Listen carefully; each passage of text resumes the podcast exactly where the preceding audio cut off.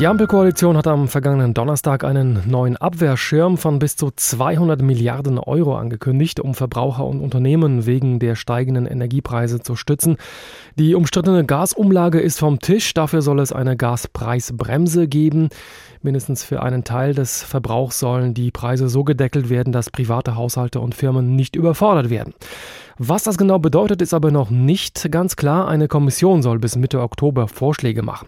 Ich habe vor der Sendung mit Marcel Fratscher gesprochen, dem Chef des Deutschen Institutes für Wirtschaftsforschung mit Sitz in Berlin und habe ihn gefragt, die Preise für die Verbraucher werden zwar gedeckelt, aber das Gas muss ja den Anbietern irgendwie dann doch bezahlt werden. Diese Anbieter kommen zu einem Gutteil aus befreundeten oder gar verbündeten Staaten wie Norwegen, Niederlande, Belgien und so weiter.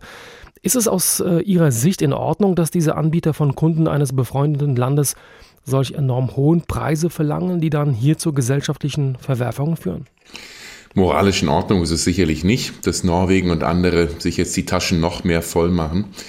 Aber so funktioniert leider der Markt, denn das sind Anbieter, das sind zum größten Teil private Unternehmen, ähm, die sich sagen, oh, wenn die Europäer, die Deutschen und andere mir das nicht zahlen, dann verkaufe ich es irgendwo anders, nach Asien oder an andere Länder. Und deshalb ähm, ist da uns so ein bisschen die Pistole auf die Brust gesetzt. Entweder sind wir gewillt, diesen Preis zu zahlen oder eben nicht. Und ähm, so gesehen gebe ich Ihnen recht, moralisch ist es sicherlich nicht in Ordnung. Aber wir wollen nicht das Risiko eingehen, dass wir nachher ohne Gas dastehen. Deshalb trauen wir uns nicht, denen zu sagen, so viel zahlen wir euch nicht. Könnte da vielleicht der Druck von Regierungen dieser Länder in einem gegenseitigen Anvernehmen vielleicht irgendwie helfen? Ja, das kann man versuchen und es gibt ja auch durchaus Vorschläge, auch von Kollegen von mir, die sagen, alle Europäer, also alle Mitglieder der EU sollten den Norwegern beispielsweise sagen, hier, ihr kriegt nur 50 Euro oder, oder 70 Euro pro Megawattstunde und mehr nicht, das war's. Und die Regierungen können natürlich dort auch versuchen, politisch Druck auszuüben. Aber das ist halt so ein bisschen ein Wabonspiel und äh, das will man eben nicht riskieren, dass nachher die Anbieter sagen, nee, wir liefern nicht mehr oder liefern weniger.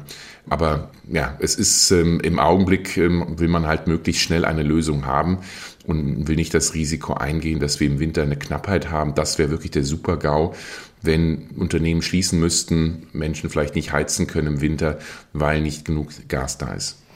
In äh, einer Talkshow hieß es kürzlich, dass Anbieter nun wüssten, dass der deutsche Staat eben den Preis hoch subventioniere und dass sich diese Energiefirmen dann, ähm, naja, vielleicht ermuntert fühlten, noch höhere Preise zu nehmen. Kann das sein?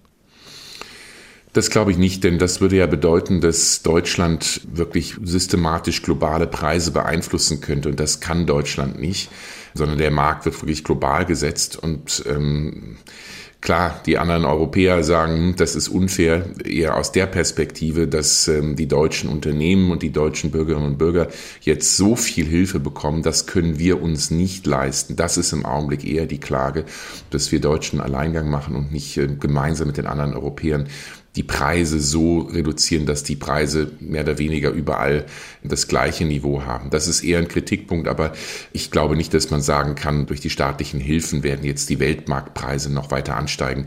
Das sehe ich eher nicht. Sollte Ihrer Meinung nach also die EU da eingreifen und dass wir sozusagen EU-weite Preise regeln? Auch das ist schwierig, denn wenn Sie jetzt mal ärmere Länder in der EU nehmen, wie Griechenland, Bulgarien oder Rumänien, die haben ein Drittel von dem Pro-Kopf-Einkommen wie bei uns. Das heißt, für die ist es natürlich noch mehr eine Katastrophe, wenn die Preise so hoch sind. Also deshalb, ja, wir sollten schon gucken, dass wir den ärmsten Ländern der Europäischen Union unter die Arme greifen. Es kann nicht sein, dass es heißt, oh, die Deutschen können sich das leisten, viele andere das nicht und wir dann in eine noch größere Schieflage innerhalb Europas kommen. Das darf es auch nicht sein. Also ich denke, wir Deutschen sollten, oder nicht auch alle, aber gerade wir Deutschen brauchen auch eine europäische Perspektive und dürfen hier nicht nur alleine auf uns schauen. Wie lange kann der deutsche Staat eigentlich mit solch riesigen, wirklich unglaublichen Summen die Bürger entlasten? Äh, ich meine, pleite gehen kann ja ein Staat nicht, aber solch wirklich große Schulden aufzuhäufen, führt ja langfristig auch zu immensen Problemen. Nein, nicht wirklich. Es sind große Schulden, aber man darf nicht vergessen, der deutsche Staat ist der große Gewinner dieser Inflation. Er nimmt in diesem Jahr alleine 60 Milliarden mehr über die Umsatzsteuer ein. Also höhere Preise heißt ja, wenn Sie oder ich in den Supermarkt gehen, einkaufen gehen und die Dinge werden um 20, 25 Prozent teurer, die Lebensmittel, dann kassiert der deutsche Staat ja mit. Und wenn man sich jetzt mal anschaut, den Schuldenstand, also die Schuldenquote, Schulden gegenüber Wirtschaftsleistung, so wird die durch diese hohe Inflation relativ wenig steigen. Also Sprich, ja, das ist eine Menge Geld, aber der deutsche Staat hat relativ geringe Staatsverschuldung, hat sehr niedrige Zinsen, die er zahlen muss und profitiert eben von der Inflation. Daher kann sich der Staat das schon leisten und jetzt auch nicht nur ein Jahr, sondern auch das zweite Jahr, denn auch das dürfen wir nicht vergessen. Es ist nicht nur dieser Winter, der schwierig wird, sondern auch der nächste, also 2023, 2024. Und ich erwarte, dass der deutsche Staat mindestens anderthalb Jahre hier wird helfen müssen, damit Menschen und auch Unternehmen diese Krise gut oder einigermaßen gut überleben können. Das heißt zum Beispiel die Gaspreisbremse, das läuft alles in die richtige Richtung, ja? Die Gaspreisbremse ist sicherlich nicht ideal. Das muss man so sagen. Man hätte gerne ein Instrument, wie Sie sagen, wo die ausländischen Produzenten weniger bekommen. Man hätte gerne ein Instrument, bei dem Menschen mit geringem mittleren Einkommen sehr viel zielgenauer entlastet werden. Ich befürchte, wir werden einen Gaspreisdeckel bekommen, der so ein bisschen per Gießkannenprinzip hilft. Gutverdienern die es nicht wirklich brauchen und Geringverdiener, die zu wenig bekommen.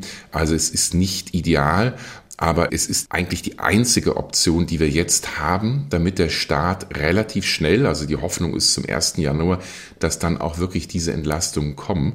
Also das ist, ähm, muss man so realistisch sagen, es wird teuer, es äh, wird helfen, aber eben für viele nicht ausreichend.